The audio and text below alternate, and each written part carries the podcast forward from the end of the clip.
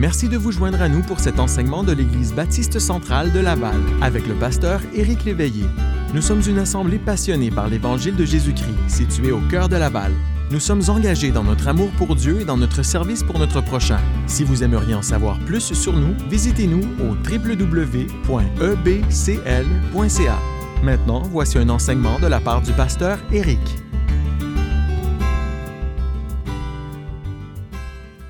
Alors, cherchons Romains chapitre 1, s'il vous plaît, dans Romains 1, les versets 16 à 17, et en particulier une expression qu'on trouve au verset 17 qui est la clé de l'épître aux Romains. Dans Romains chapitre 1, versets 16 et 17, le titre du message ce matin, ça va être fois 1 et fois 2. Vous dites, mais qu'est-ce que tu veux dire par là?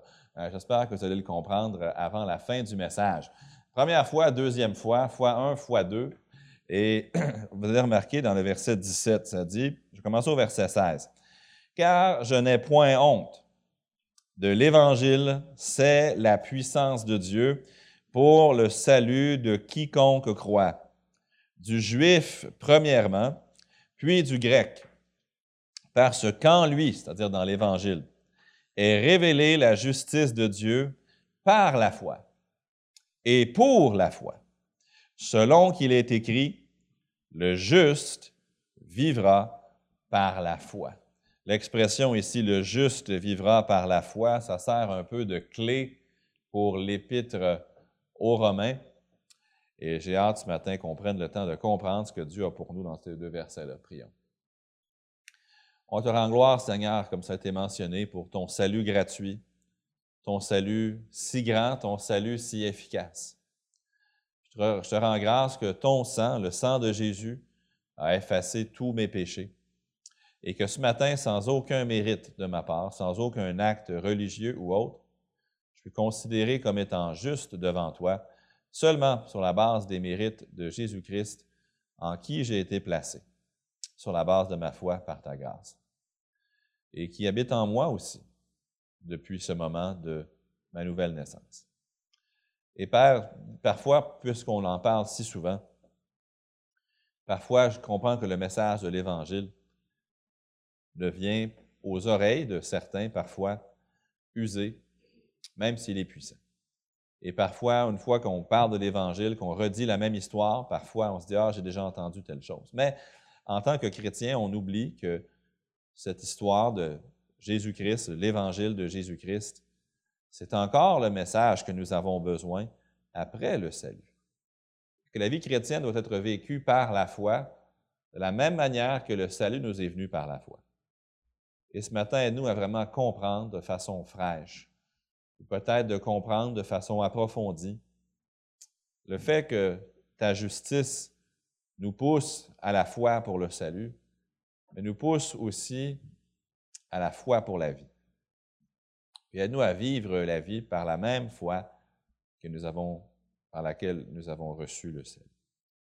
Parfois, il y aura des choses ici profondes ou des choses complexes. Alors, donne-moi par ton esprit et seulement par toi la capacité de m'exprimer de façon claire, de façon simple, afin que la vérité de ta parole soit claire à tous, mais l'espoir n'est pas en moi. Mon espérance, c'est que c'est toi qui vas œuvrer dans les cœurs directement ce matin, par ta parole. C'est la prière que nous t'adressons par les mérites de Jésus-Christ. Amen. L'Épître aux Romains nous expose le plus grand secret de la vie. Romains nous montre ce qui fait la différence entre le ciel et l'enfer dans la vie d'une personne. Les vérités que Romain renferme, que Romain va révéler, des millions de fois ont été employés par plusieurs chrétiens pour montrer à quelqu'un qui était sur le chemin de l'enfer comment maintenant être plutôt sur le chemin du ciel. Et lorsqu'on met notre foi dans l'évangile de Christ, que nous allons définir dans quelques instants, il y a quelque chose qu'on appelle la nouvelle naissance qui se produit dans le cœur d'une personne.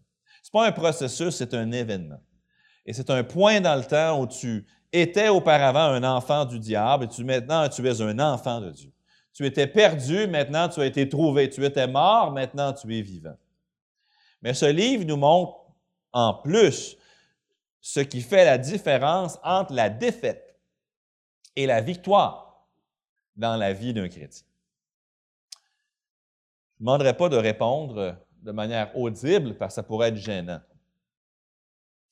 Mais peut-être que vous êtes déçu de la vie chrétienne. Peut-être que la réponse est oui, oui. Pour moi, la vie chrétienne n'est pas tout ce que j'avais entendu qu'elle serait.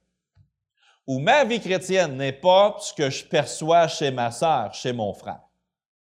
Ma vie chrétienne ne semble pas avoir la même qualité, la même joie, la même satisfaction que ce que je lis a été l'expérience d'autres gens. Ma vie chrétienne ne ressemble pas à ce que je vois dans les personnages de la Bible, du Nouveau Testament. Eh bien, si c'est votre sentiment, le problème n'est pas en Christ. Le problème n'est pas dans l'Évangile. Le problème est que si souvent, en tant que chrétiens, nous ne vivons pas la vie chrétienne correctement. Nous ne vivons pas la vie chrétienne de la manière que Dieu veut qu'elle soit vécue. Et Romain nous explique comment la vivre et on va toucher sur cela ce matin. C'est un thème qui va revenir régulièrement dans Romain. Mais le verset 17, c'est probablement la clé pour comprendre l'Épître aux Romains. Ça dit En lui, dans l'Évangile, est révélée la justice de Dieu par la foi, mais aussi est révélée la justice de Dieu pour la foi. Selon qu'il est écrit, le juste vivra la foi. Veux-tu être juste devant Dieu? Il faut que tu aies la foi. Il faut que tu sois sauvé par la foi. Veux-tu marcher toujours pur, triomphant, comme le dit le cantique? La force est en Christ. La force est dans le sang de Christ. Moi, j'avais besoin de Jésus pour être sauvé, incapable de me sauver. Mais j'ai aussi besoin de Christ depuis que je suis sauvé, tout autant. Veux-tu briser du péché de pouvoir? La force est en Christ. La force est en Christ. Il faut que pour être sauvé, ça te prend Jésus-Christ. Après le salut, veux-tu marcher toujours pur, triomphant? Tu n'as pas la force en toi. La force est en Christ. L'espérance pour une vie différente, une vie profonde, une vie satisfaisante, c'est que le juste vivra par la foi. C'est-à-dire qu'il va vivre en confiance envers Christ et non pas confiance envers soi. Alors découvrons ce matin ce que ça veut dire que d'être juste. Découvrons ce que ça veut dire de vivre par la foi. On peut alors, par la grâce de Dieu, faire honneur à l'expression du verset 17 qui est tiré de Habacuc 2.4. Il dit, le juste vivra par la foi. Remarquons premièrement ensemble que l'Évangile est la puissance qui sauve. l'Évangile est la puissance qui sauve. Le verset 16 nous dit, Car je n'ai point honte de l'Évangile.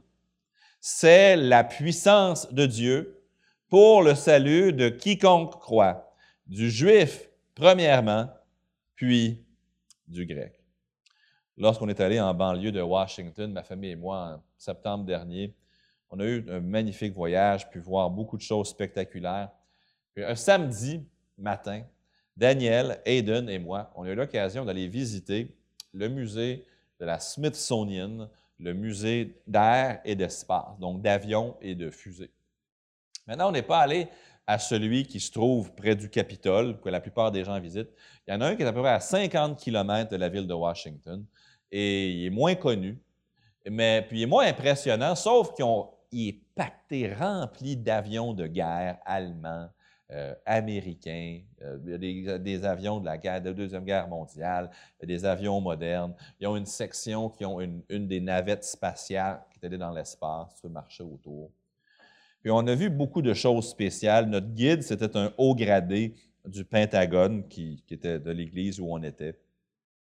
Il y a un, une chose que nous avons vue qui était vraiment spéciale. Je me suis arrêté et puis j'étais sur la chose. Parce que cet avion-là que je regardais, qui était à peu près de moi où le frère Édouard Bellevue était assis, vraiment proche, je regardais, il avait transporté quelque chose de très puissant. de très destructeur. J'ai une photo. C'est, il s'appelait, ça c'est juste le devant, le devant de l'avion.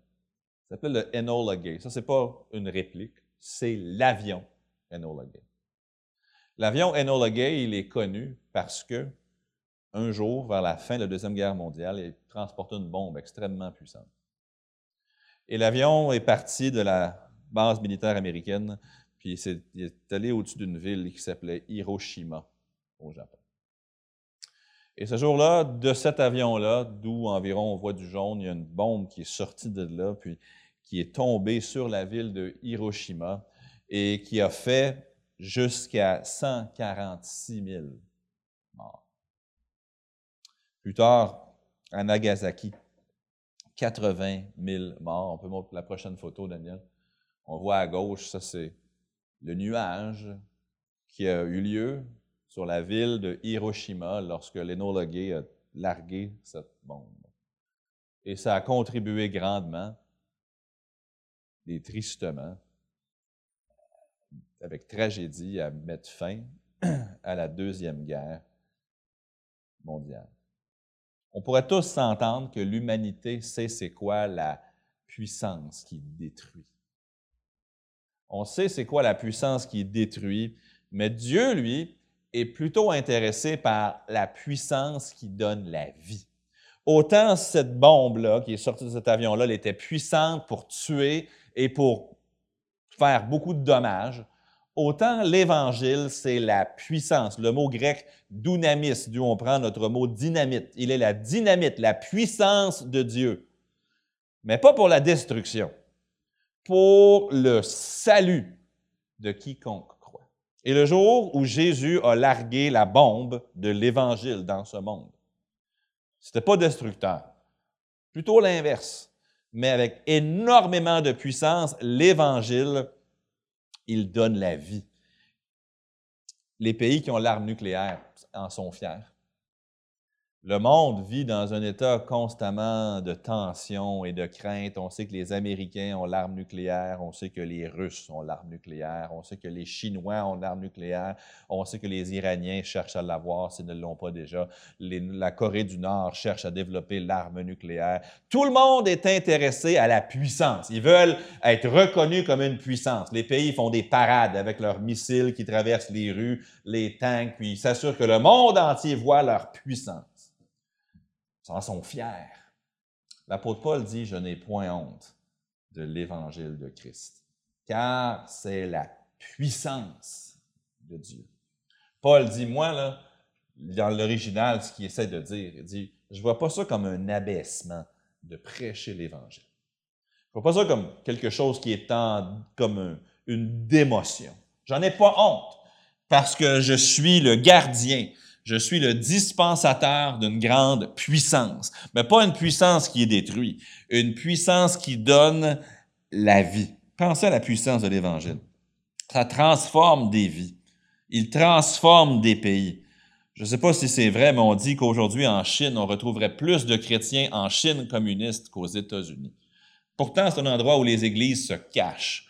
Pourtant, c'est un endroit où tu ne peux pas évangéliser ouvertement. Comment se fait-il que l'Évangile croît puis grandit quand un gouvernement aussi autoritaire que des caméras partout sont incapables de l'arrêter? Pourquoi? C'est la puissance de Dieu pour le salut de quiconque croit. Et depuis que l'Évangile est dans le monde, le diable et les hommes ont voulu le freiner, l'arrêter, l'éteindre, et ils en ont été absolument incapables. Ils ne réussiront jamais, car c'est pas juste une puissance, c'est la puissance de Dieu pour le salut de quiconque croit. Pour moi, vous savez, ça m'importe peu ce que mes enfants vont faire comme carrière. J'ai pas de rêve précis pour eux. Est-ce qu'ils vont être médecins ou ingénieurs? Est-ce qu'ils vont être, est-ce qu'ils vont être plombiers ou est-ce qu'ils vont être électriciens? Euh, honnêtement, ce que je prie, par exemple, c'est que comme Paul, ils n'auront point honte de l'évangile de Christ. Ça beau avoir un emploi qui te paie dans les sept chiffres. Ultimement, ce n'est pas ça qui va compter quand tu vas être devant Christ. Est-ce qu'auras-tu honte de l'Évangile? Cette vie que Dieu t'a donnée, en seras-tu servi pour être un dispensateur de la puissance de Dieu, pour le salut de quiconque croit? L'Évangile, c'est la puissance qui sauve, mais deuxièmement, la justice de Dieu s'obtient par la foi. Marquez au verset 17. Parce qu'en lui est révélée la justice de Dieu par la foi.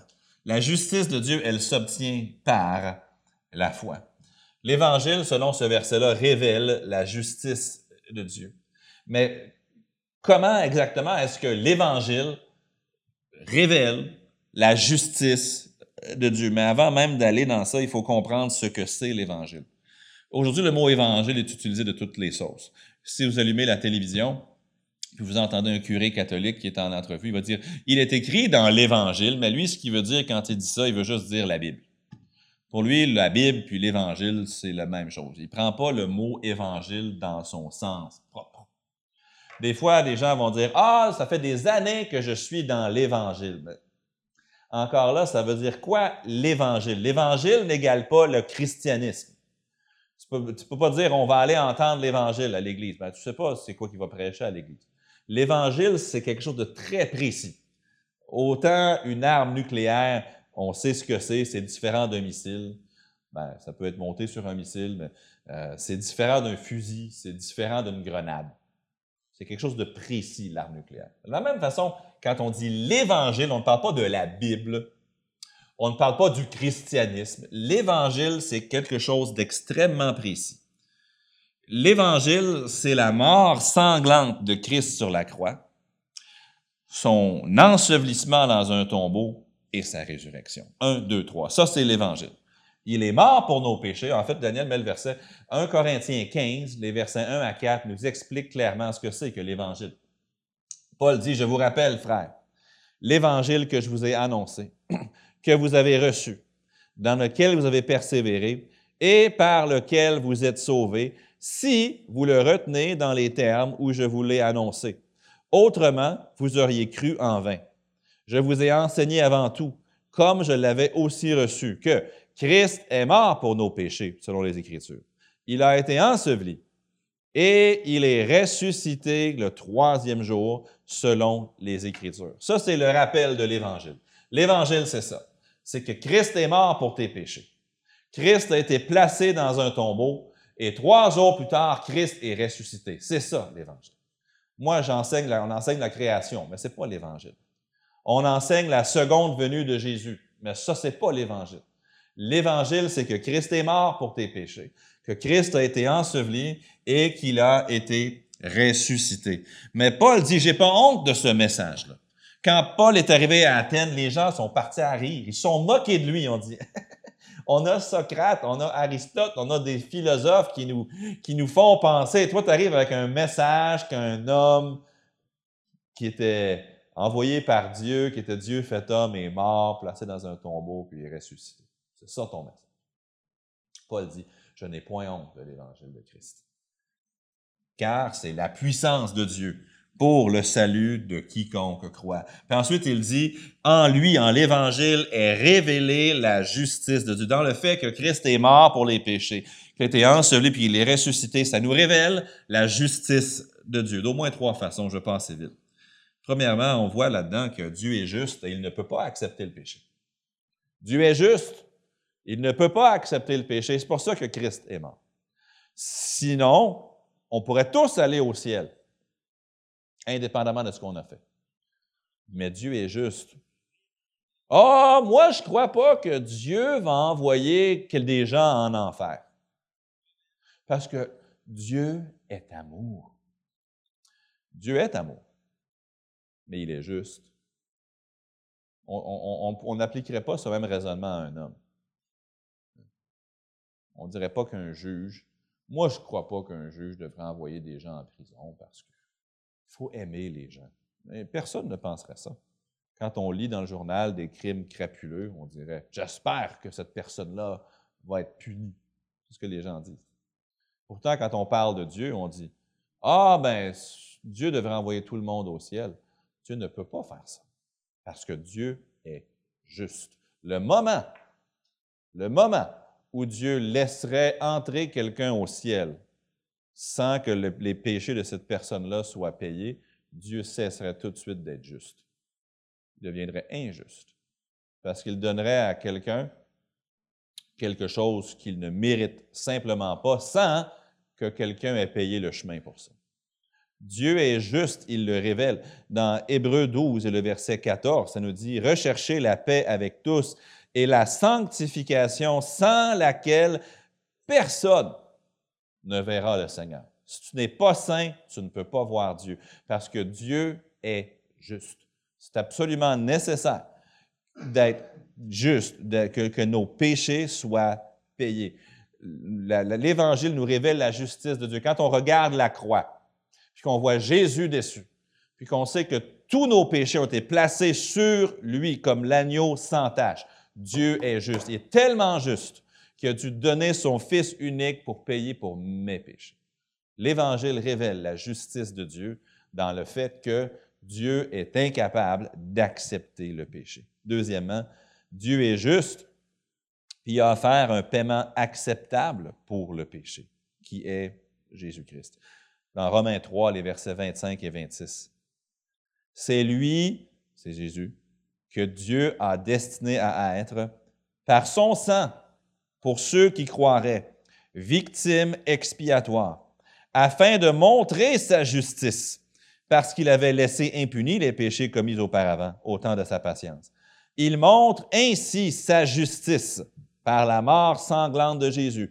Il montre ainsi sa justice dans le temps présent, de manière à être juste tout en justifiant celui qui a la foi en Jésus. Le fait que Jésus soit mort sur la croix, ça fait que Dieu peut demeurer juste tout en te laissant entrer au ciel. Et il peut te rendre juste en faisant que Christ prenne ta place sur la croix du calvaire. La croix de Jésus fait que Dieu est juste et te laisse entrer au ciel parce que ton péché est payé. Mais aussi, il est juste, il te rend juste en envoyant un, agneau sans tache prendre ta place. Dieu est juste et il a offert un paiement acceptable pour le péché. Une autre façon que l'Évangile nous montre que Dieu est juste, c'est que grâce à Christ, ceux qui placent leur foi en Jésus deviennent justice de Dieu. Dans 2 Corinthiens, le chapitre 5 et le verset 21. Celui qui n'a point connu le péché, il l'a fait devenir péché pour nous afin que nous devenions en lui justice de Dieu. Jésus, dans le jardin de Gethsemane, jamais connu le péché. Puis il prie avec agonie de l'âme. Père, s'il est possible que cette coupe s'éloigne de moi. Quelle coupe? La coupe avec tous les péchés d'Éric Léveillé dedans. Tous les péchés de Will Saint-Beau séjour dedans. Tous les péchés de Brigitte de nous dedans. Tous les péchés de Philémon Folie. Tous nos péchés à tout le monde dans cette coupe. Et Jésus doit la boire. Il a été rendu péché pour nous, afin que nous devenions en lui justice de Dieu. L'Évangile révèle la justice de Dieu parce que tous ceux qui placent leur foi en Jésus deviennent juste. Et cette justice-là, elle s'obtient seulement par la foi. Mon ami, vous pouvez être considéré non coupable devant Dieu si vous cessez d'essayer par vos efforts d'être juste. Si vous cessez, comme on dit par ici, d'essayer de gagner votre ciel. Si vous cessez d'essayer d'accumuler assez de bonnes actions pour compenser les mauvaises et de dire, ben là, Dieu devrait m'accepter. Si vous cessez de, vous, de penser qu'il y a quelque chose que vous puissiez faire pour aller au ciel par vos efforts. Tant et aussi longtemps que vous pensez que vous pouvez vous en sortir, vous êtes perdu. C'est ce que la Bible nous dit. Mais Christ a pris votre place à la croix. Et lorsque vous admettez enfin, je ne peux pas me sauver d'aucune manière, sans argent, il n'y a aucun montant d'argent comme on l'a dit, il n'y a aucun don que je puisse faire, il n'y a aucun geste que je puisse poser, il n'y a rien que je puisse faire pour me sauver. Ma confiance, elle est entièrement et seulement dans le sacrifice de Jésus qui a pris ma place, qui a versé son sang pour moi. Et à cause de ça, je peux être déclaré juste. L'Évangile révèle la justice de Dieu. Quand Jésus a pris notre place sur la croix et qu'il est ressuscité du tombeau, le paiement était acceptable était suffisant pour moi, il était suffisant pour vous, il était suffisant pour tous les êtres humains, qu'ils soient grecs ou non grecs, de quelque nation que ce soit, de quelque époque que ce soit. Le sacrifice était suffisant pour tous. Parce que quand lui, dans l'Évangile, est révélé la justice de Dieu par la foi. Quelque chose de spectaculaire qui arrive au moment. Au moment où vous placez votre foi en Christ, je me confie en lui pour le salut. La Bible nous dit que Dieu vous prend du royaume des ténèbres, le royaume de Satan, puis il vous transporte, puis il vous place dans le royaume de Christ. Il y a une histoire qui est arrivée le 12 mai 2006. Il y a un homme qui s'appelait Matt Souter. Il avait 19 ans. Matt Souter habitait dans une maison mobile à Fordland, au Missouri. Puis, euh, il était dans sa maison mobile et il y a une tornade qui a frappé sa maison mobile. La tornade a ramassé la maison mobile avec Matt dedans. Puis, elle a transporté la maison mobile et elle a redéposé la maison mobile à 400 mètres plus loin avec lui dedans. Évidemment, lui, il a fait la, balle de, la, balle de ping-pong à l'intérieur de sa maison mobile. Il évidemment, il est tombé sans connaissance. Mais M. Matt a survécu avec seulement des, euh, avec seulement des blessures mineures, avec la différence qu'il y avait une nouvelle adresse après. il n'habitait plus à la même adresse. Sa maison avait été transportée à 400 mètres. C'est puissant, une tornade. Ça ramasse ta maison, maison mobile dans son cas, puis ça la redépose à 400 mètres plus loin avec toi encore dedans, légèrement blessé, mais vivant. L'Évangile fait mieux que ça. L'Évangile, c'est la puissance, c'est plus puissant qu'une tornade. Ça a pris Éric Léveillé au moment où j'ai cru. Ça m'a ramassé, puis c'est allé me déposer dans le royaume de Jésus-Christ. Au moment où j'ai cru, la puissance de Dieu, qui est plus grande qu'une bombe, qui est plus grande qu'un tornade, elle, a pris ma vie, puis elle m'a sorti d'où j'étais, qui était dans mes péchés, puis elle m'a placé dans la justice de Christ. Et aujourd'hui, j'ai une nouvelle adresse. Si vous cherchez dans le royaume de Satan, je n'ai pas d'adresse là. Mon adresse, elle est dans le royaume de Dieu. Mais troisièmement, puis c'est le point principal de mon message, la justice de Dieu s'obtient non seulement par la foi, mais elle s'obtient pour la foi. Parce que quand lui est révélé la justice de Dieu par la foi et pour la foi. Selon qu'il est écrit, le juste vivra par la foi. La plupart des chrétiens ne vivent pas la vie chrétienne comme il faut. La plupart des chrétiens ne vivent pas la vie chrétienne de la bonne manière. En fait, la plupart des chrétiens vivent la vie chrétienne à l'envers. Le résultat de cette erreur-là, c'est la frustration. C'est le dégoût. C'est la défaite. C'est on, arrive à bout de ressources. Puis on se demande pourquoi on est constamment défait par le péché. Ça fait 20 ans que je lutte avec tel péché, mais je n'ai pas la victoire. Comment ça se fait? Je fais de mon mieux pour servir Dieu, puis honnêtement, j'ai plus le goût de continuer. On se demande qu'est-ce qu'on a fait de mal, on est frustré parce que la vie chrétienne devient un fardeau plutôt qu'une joie. Puis on sait que ça ne doit pas être comme ça. On sait que ce n'est pas normal, mais on ne sait pas comment changer. On se demande comment ça se fait que Jésus dit, je suis venu afin que mes brebis aient la vie et qu'elle l'ait avec abondance, puis on regarde notre vie, puis on dit, hmm, pas ce que je vois. Ce n'est pas mon expérience. souvent, on a des gens qui vont quitter les églises, des gens qui vont cesser de marcher avec Christ. tu te demandes, mais comment? Pourtant, cette personne-là, ils ont accepté Christ à ce qu'on sache. Puis ils couraient bien, puis ils se sont découragés, puis ils ont abandonné. Pourquoi? Parfois, on, blâme les épreuves, mais ce n'est pas les épreuves. Même parmi nous, il y a des gens éprouvés et fidèles. Ce pas les épreuves. Ce pas les difficultés. Ce pas la personnalité. Ce n'est pas, ah, s'il avait été dans une meilleure église. Non. C'est parce qu'ils ne vivent pas la vie chrétienne comme le verset 17 nous l'introduit, nous le présente. Permettez-moi d'employer une image biblique. Je ne veux pas faire dire à l'Ancien Testament quelque chose qu'il ne dit pas, je veux juste l'utiliser comme image. Lorsque les enfants d'Israël étaient en Égypte, ils étaient dans le trouble, n'est-ce pas? Pharaon voulait les exterminer. Dieu envoie Moïse, ils sortent d'Égypte. Là, ils passent à travers la mer Rouge, puis ils se réjouissent. Puis un jour dans ma vie, moi, j'étais dans le royaume du, du, diable, j'étais perdu, et Dieu m'a sorti de là, il m'a délivré, gloire à Dieu. Là, ils sont dans le désert. Et quand ils sont arrivés aux portes de Canaan, ils n'ont pas voulu entrer dans la terre. pendant 40 ans, ils ont fait le tour du désert. Maintenant, marcher dans le désert pendant 40 ans, ça ne doit pas être très satisfaisant. Le désert, c'est peut-être agréable pour un jour, si tu n'es jamais allé, c'est peut-être spectaculaire. Mais 40 ans, c'est long, longtemps.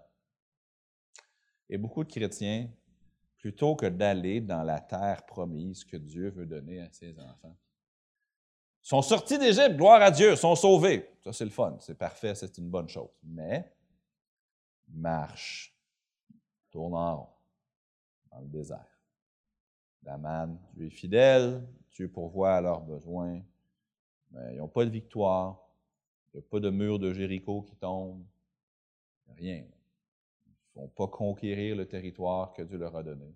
Marche dans le désert.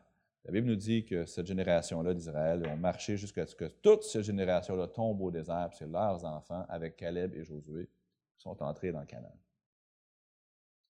Canaan représente la terre promise. L'Égypte, ça représente l'ancienne vie. Tu sors d'Égypte, tu es sauvé, merveilleux. Maintenant, quoi? As un choix. Tu peux rejeter les promesses de Christ. Tu peux rejeter la vie que Dieu veut te donner, que seul Christ peut te donner. Puis tu peux essayer par tes propres moyens. Non, moi, je vais me faire confiance. Je vais faire confiance à Dieu. Là, tu marches dans le désert. Puis c'est pas étonnant qu'après un certain temps, tu te dis J'en ai assez. Puis là, tu te dis ben, l'Église, ben, marcher avec Dieu, la parole de Dieu, la prière, après, tes enfants voient ta vie chrétienne, puis ils disent ne m'intéresse pas beaucoup.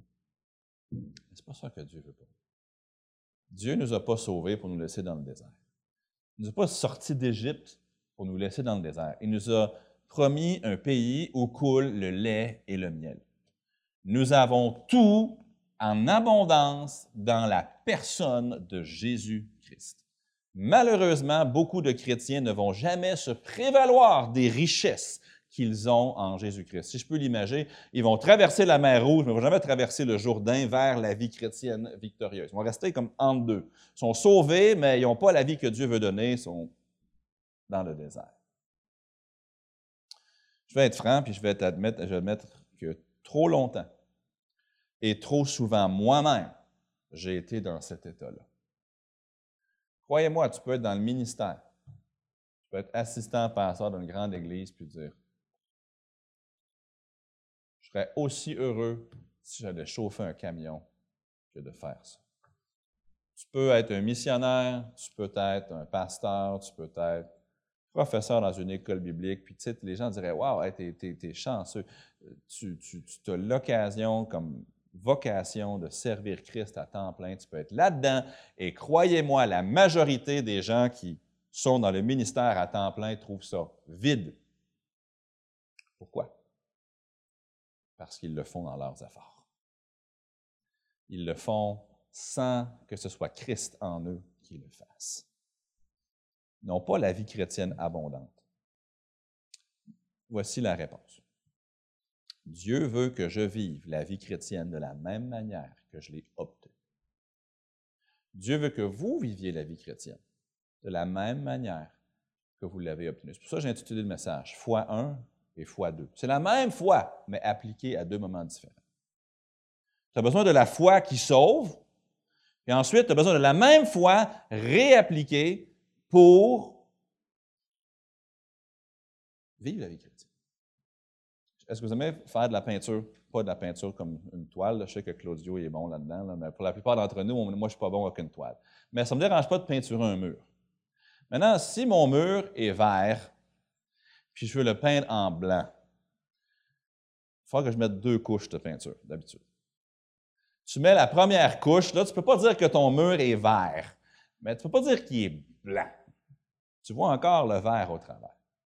C'est un peu comme ça. Tu viens à Christ, tu reçois son salut, mais tant aussi longtemps que tu ne marches pas par la même foi, que tu ne réappliques pas une deuxième couche de foi, si tu veux, pour ta vie chrétienne, OK, il est sauvé, mais il ne ressemble pas à Jésus pour autant. Il est sauvé, on voit qu'il n'est pas vert, là, il n'est pas, comme quelqu'un qui ne connaît pas Jésus. Eh, il pas éclatant de la gloire de Dieu non plus. Euh, sa vie n'est pas ce que devrait être. Euh, tu mets une couche de peinture, c'est mieux, mais si tu veux vraiment avoir l'effet de la couleur que tu as choisie, ça te prend deux couches de peinture. De la même manière dans la vie chrétienne, tu reçois Christ par la foi. Ça, c'est la première application de la foi. La foi qui sauve. La foi salvatrice. Mais là, si tu continues ta vie par la chair, ouais, tu es sauvé, mais tu dans le désert. Je n'étais pas satisfait. Je n'étais pas heureux. Tu n'as pas, pas, pas la vie chrétienne abondante. Il faut ensuite que tu appliques la même foi que tu avais besoin pour le salut, cette fois-ci pour la vie chrétienne. Mon ami, Dieu ne vous a pas donné sa justice au salut pour qu'ensuite vous viviez comme si vous aviez votre propre justice. Non. Lorsque Dieu m'a sauvé, il n'a pas annulé ma chair, pour ceux qui peuvent le comprendre. Il n'a pas annulé ma nature pécheresse, puis il ne l'a pas améliorée non plus. Ma chair, je l'ai encore. Ma vieille nature qui désire les choses contraires à Dieu est encore là. Malheureusement, elle opère encore et elle va continuer d'être là jusqu'au jour où je serai transporté au ciel, par la mort ou par l'enlèvement, un des deux. Jusque-là, j'aurai encore la chair. Dans Romains 7, le verset 18, Paul dit, Ce qui est bon, je le sais, n'habite pas en moi, c'est-à-dire dans ma chair. J'ai la volonté, mais non le pouvoir de faire le bien. Et si c'est vrai pour Paul, croyez-moi que c'est vrai pour Éric Léveillé et c'est vrai pour vous. On a beau vouloir, on n'est pas capable de vivre la vie chrétienne. J'ai la volonté, mais je n'ai pas le pouvoir. Mon ami, même si vous êtes sauvé, votre chair n'a pas plus de pouvoir de plaire à Dieu. Le seul qui peut plaire à Dieu, c'est Jésus-Christ. Puis gloire à Dieu, si vous êtes sauvé, il est en vous dans Colossiens chapitre 1 et le verset 27, ça dit, Dieu a voulu leur faire connaître la glorieuse richesse de ce mystère parmi les païens, savoir Christ en vous, l'espérance de la gloire. C'est quoi votre espérance dans cette vie, puis pour l'avenir? c'est que Christ est en vous. Moi, je suis un homme marié. Ma femme, elle a besoin que je sois l'homme que Dieu veut que je sois. Est-ce que je suis capable dans mes efforts? Non. Je peux lire, je peux aller chez Renaud Bré, pour acheter 10 livres sur le mariage, les lire. Non, ce n'est pas en renforçant ma chair. C'est en disant, Seigneur, autant j'étais incapable de me sauver, autant je suis incapable de vivre cette vie chrétienne. Je, mets ma foi en toi, que toi, tu es capable d'opérer à travers moi pour que cette femme-là connaisse une vie épanouie. J'ai deux fils, je pourrais continuer, je pourrais continuer la même chose. Seigneur, j'avais besoin de toi pour le salut. Là, tu as mis deux garçons à ma charge. Ils ont besoin d'un père qui te ressemble. Mais dans ma chair, je ne suis pas capable de les élever pour toi. Je n'ai pas la sagesse. Je n'ai pas la constance. Je ne suis pas capable de les élever plus que je n'étais capable de me sauver. Et Seigneur, je me lance dans tes bras par la foi que tu vas faire à travers moi quelque chose que je ne peux pas. Seigneur, je suis pasteur d'une belle église avec des gens merveilleux que j'aime. Mais si je le fais dans ma chair, je vais leur faire mal. Si je le fais dans ma chair, je vais les laisser tomber. Si je le fais dans ma chair, ça ne va pas fonctionner. Je n'étais même pas capable de me sauver. Et par la foi, j'ai reçu ton salut. Maintenant, Seigneur, je te fais confiance que malgré moi, à travers moi, par Christ qui vit en moi, tu vas faire quelque chose pour cette Église-là à travers des enseignements que j'apporte ou à travers une autre façon que tu veux m'employer, quelque chose qui ne viendra pas de moi, qui va venir de toi, parce que dans ma chair à moi, il n'habite rien de bon. J'ai besoin que tu le fasses à travers moi. Seigneur, tu vois que mon voisin, il ne te connaît pas. Et Seigneur, je voudrais tellement qu'il vienne à toi. Mais en moi, je n'ai pas ce que ça prend pour le convaincre de venir à Christ. C'est seulement toi qui peux faire ça. C'est toi, c'est l'Esprit qui convainc de justice, d'amour, de jugement. Seigneur, je n'étais même pas capable de me sauver. J'avais besoin, je suis seulement sauvé parce que j'ai mis ma foi en toi. Et je mets ma foi en toi que tu vas m'employer de quelque, quelconque façon pour amener cet homme-là à toi. Moi, je ne peux pas le faire. Seulement, eh, on peut continuer le patron dans tous les domaines, dans votre emploi, dans votre rôle d'employé, dans votre rôle d'employeur, dans votre... n'importe quoi. Il dit, parce qu'en lui est révélée la justice de Dieu par la foi et pour la foi, pour qu'on continue à vivre dans le même esprit qui nous a amenés à placer notre foi en Christ, pour qu'on vive cette vie avec la même foi que ce qui nous a sauvés. Sauf que le salut, c'est la première couche de peinture. Et là, la foi pour la vie, c'est la deuxième couche de peinture. La même peinture, la même foi. Mais ne soyons pas comme ceux qui sortent d'Égypte, mais qui ensuite n'entrent jamais dans la terre promise. Cette semaine, j'avais de la difficulté avec un ordinateur que j'utilisais. Je n'avais ni la connaissance ni la permission pour régler le problème informatique. Donc, j'ai téléphoné au soutien technique pour de l'aide et ils ont fait quelque chose que vous avez peut-être déjà vécu si vous avez un poste de travail. Ils ont dit Est-ce que je peux me connecter à distance à ton ordinateur Je dis oui. Ils sont connectés à mon ordinateur. je voyais la flèche qui se promenait sur l'écran, puis ils ouvraient des choses, puis ils écrivaient des mots. Tout ça, c'était sur mon compte. C'était pas moi qui le faisais. C'était l'expert en informatique à l'autre bout qui le faisait. Il a pris contrôle de mon ordinateur, puis il a réglé mon problème. Puis, si vous alliez aujourd'hui voir dans les registres, c'était Éric Léveillé à telle heure a fait telle, telle chose. C'est pas moi qui l'a fait, c'est lui qui l'a fait. De la même manière, j'ai besoin que Jésus-Christ fasse à ma place tout ce que je ne peux pas faire. Il me le dit en des termes très explicites. Sans moi, vous ne pouvez rien faire. J'ai besoin de lui. J'ai besoin qu'il agisse. Il faut admettre que tu es incapable par toi-même de marcher dans la victoire. Tu ne pourras pas plaire à Dieu par tes propres efforts. Tu dois admettre à Dieu que tu es incapable et que ton seul espoir, c'est qu'il fasse pour toi et à travers toi ce que tu es incapable de faire. Ce qui est tout. Tu dois ensuite croire que Christ, lui, est capable de te faire vivre dans la victoire. Croyez-vous que Christ vit en vous? Si vous êtes sauvé, la réponse, ça devrait être oui.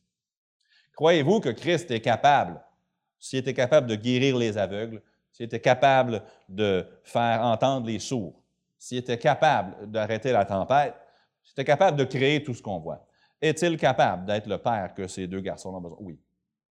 Est-il capable d'être le mari que Mélissa a besoin? Oui. Est-il capable d'être le pasteur que cette Église a besoin? Oui. Oui, oui, oui, oui, oui, oui, oui, oui, oui, oui. Il vit en moi. Donc, il faut que j'arrête d'essayer dans mes propres efforts, puis que j'applique la même foi à cette vie que j'ai dû exercer pour le salut. Il est absolument capable. Et cessant de te faire confiance, tu dois lui faire confiance à lui seul. Philippiens 3 et le verset 3 nous dit, Car les circoncis, c'est nous qui rendons à Dieu notre culte par l'Esprit de Dieu, qui nous glorifions en Jésus-Christ et qui ne mettons point notre confiance en la chair. Mets pas ta confiance dans ta chair. Ah, ben je suis sauvé, donc maintenant je vais être capable. Non, non, non, non, non, non. Au contraire, la justice de Dieu est révélée par la foi, tu deviens juste. Elle est révélée pour la foi, pour que tu continues à marcher dans la même foi au Fils de Dieu. On l'a lu tantôt, Galates 3 et le verset 3. Êtes-vous tellement dépourvu de sens, Galates? Après avoir commencé par l'Esprit, voulez-vous maintenant finir par la chair? Un des grands mensonges du diable qui envoie des millions de gens, des milliards de gens en enfer, c'est de dire, vous pouvez faire des choses pour que Dieu vous accepte. toutes les religions du monde l'enseignent, des milliards de personnes suivent le diable dans les temps de feu. Un autre mensonge qui lui est semblable, il dit à des millions de chrétiens, tu es sauvé, mais maintenant, tu n'as pas besoin de Jésus. Tu peux vivre ta vie dans ta chair. Ça va être correct. Des millions de chrétiens vivent une vie de défaite, de frustration et de dégoût parce qu'ils essaient de faire quelque chose qu'ils sont incapables de faire. Si Paul était trop, faible pour vivre par la chair, qu'en est-il de moi? Seulement Christ peut sauver, seulement Christ peut sanctifier, seulement Christ peut faire porter du fruit, et seulement Christ peut vivre la vie que Dieu nous demande de vivre. Jean 15, 5, je suis le cep. Vous, vous êtes que des sarments. Celui qui demeure en moi et en qui je demeure porte beaucoup de fruits. Demeurer en lui, c'est d'être dépendant de lui et juste de lui. Car sans moi, vous ne pouvez rien faire. J'avais une histoire de Oswald Chambers à raconter, mais vu l'heure, je vais la garder pour une prochaine fois. Mais je pose cette question. Premièrement, avez-vous reçu Christ par la foi? Ou êtes-vous ici ce matin sans pouvoir dire avec certitude, oui, j'ai mis ma foi seulement dans ce que Jésus a fait, pas dans une église, pas dans une religion, pas dans moi, mais seulement dans le sang de Jésus qui a été versé pour moi à Golgotha. Et je mets toute ma confiance là-dedans, en lui, pour mon salut. Si la réponse est oui, Christ est en vous. Mais chrétien, est-ce que vous vous faites confiance? Est-ce que vous vous faites confiance à vous-même pour vaincre le péché qui vous enveloppe si facilement? Est-ce que vous vous faites confiance à vous-même pour remplir les rôles que Dieu vous a donnés, pour vivre la vie chrétienne? Ça ne marchera jamais. Lisez tous les livres que vous voulez, allez à toutes les conférences que vous voulez. Ça ne marchera jamais. C'est Dieu qui le dit. Vous devez plutôt mettre votre confiance dans le Christ qui vit en vous. De la même manière que vous avez mis votre confiance en lui pour être sauvé, maintenant mettre votre confiance en lui pour qu'il vive à travers vous. Le pécheur qui se fait confiance pour le salut sera condamné. Et le croyant qui se fait confiance pour cette vie sera frustré. Romains 1, 17. Parce qu'en lui est révélée la justice de Dieu par la foi. comme ça qu'on est justifié. Et pour la foi. C'est par la foi qu'on marche. Par la foi, nous marcherons. Par la foi, nous triomphons. Par la foi, mon Rédempteur, qui vient en moi, rendra plus que vainqueur. Seigneur Jésus, je te rends gloire parce que tu ne nous as pas laissés orphelins. Tu es venu résider en nous. Et parce que tu es en nous, nous avons accès en tant qu'enfants de Dieu à toutes les ressources nécessaires pour vivre la vie chrétienne. Pourtant, nous pouvons tous rendre témoignage du fait que, essayant dans la chair, nous connaissons ce que c'est la défaite spirituelle. Marchant par nos efforts, nous savons ce que c'est que d'être inefficace et d'être frustré. Alors que toi, nous le savons, tu fais tout à merveille. Alors, Seigneur, je te prie que tu nous aides à réaliser de manière fraîche notre incapacité, notre faiblesse. Et une fois admettant à quel point nous sommes faibles, de pouvoir te faire confiance à toi, et à toi seul, et de pouvoir dire comme Paul, quand je suis faible, c'est alors que je suis fort. Tu te manifestes dans notre faiblesse. Tu te manifestes à travers des gens qui réalisent qu'ils n'ont rien à offrir, qui ont un cœur fatigué de souffrir. Alors Seigneur, rappelle-le moi et rappelle-le nous. Je prie certainement pour ceux qui seraient ici aujourd'hui, qui présentement sont encore en route vers le jugement éternel appelé l'enfer ou l'étang de feu. Et je prie qu'ils mettent leur confiance seulement en Jésus pour le salut. Et, et tu dis, celui qui vient à moi, je ne mettrai point dehors celui qui vient à moi. Ta promesse, c'est que tous ceux qui mettent leur foi en toi seul reçoivent ce salut. Mais maintenant que nous l'avons reçu pour ceux d'entre nous qui l'avons, aide-nous à nous humilier devant toi et à admettre, autant nous, avions admis que nous étions pécheurs en besoin d'un sauveur, autant maintenant que nous nous humilions, que nous admettions que nous sommes simplement des canaux dans lesquels tu dois couler. Rien de plus, nous n'avons rien à offrir, rien à ajouter, aucune capacité dans notre chair. Notre seule espérance dans cette vie pour la victoire, pour le succès, c'est Christ en nous, l'espérance de la gloire. sans toi, nous ne pouvons rien faire. Et aide-nous et enseigne-nous à être dépendants que de toi, de la même manière que nous l'étions pour le salut. Et je le prie dans le nom du Seigneur Jésus-Christ. Amen. Gardons les yeux fermés, les têtes courbées, pour donner à chacun et chacune l'occasion d'avoir de la solitude avec le Seigneur. je ne pointerai personne du doigt, je ne voudrais pas vous mettre mal à l'aise, mais est-ce que quelqu'un qui, juste à main levée, dirait Priez pour moi, pasteur, parce que je ne suis pas certain d'être sauvé. Il n'y a pas un moment dans ma vie où j'ai mis ma foi seulement en Jésus pour être sauvé. J'ai des doutes, je ne suis pas certain, je ne suis pas certaine. Est-ce que quelqu'un qui est juste à main levée dirait Priez pour moi J'aimerais savoir comment être sauvé. En levant la main, vous pouvez la baisser tout de suite. Je vais prier pour vous. Alors, si vous êtes sauvé, je vous encourage à, être honnête avec Dieu. Si vous n'aimez pas la vie chrétienne, il le sait déjà. Si vous êtes frustré par la vie chrétienne, il le sait déjà. Si des tentations d'abandon vous habitent, il le sait déjà. Si vous êtes venu ce matin par pure obligation, sans aucun désir, il le sait déjà. Quand vous lisez la Bible, si vous vous demandez pourquoi je fais ça, il le sait déjà. Soyez honnête avec lui.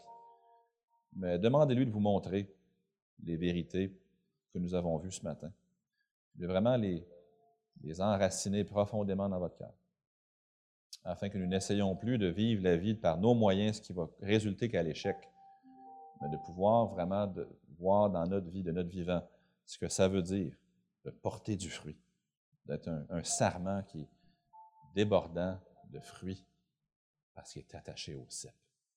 Seigneur, enseigne-nous ce que c'est la vie abondante en Christ. faisons-lui confiance. S'il l'a promise, il peut l'accomplir. Merci d'avoir écouté aujourd'hui. Peut-être était-ce votre première fois à nous entendre? Eh bien, nous croyons que la décision la plus importante que vous puissiez prendre est de connaître Jésus personnellement comme Sauveur.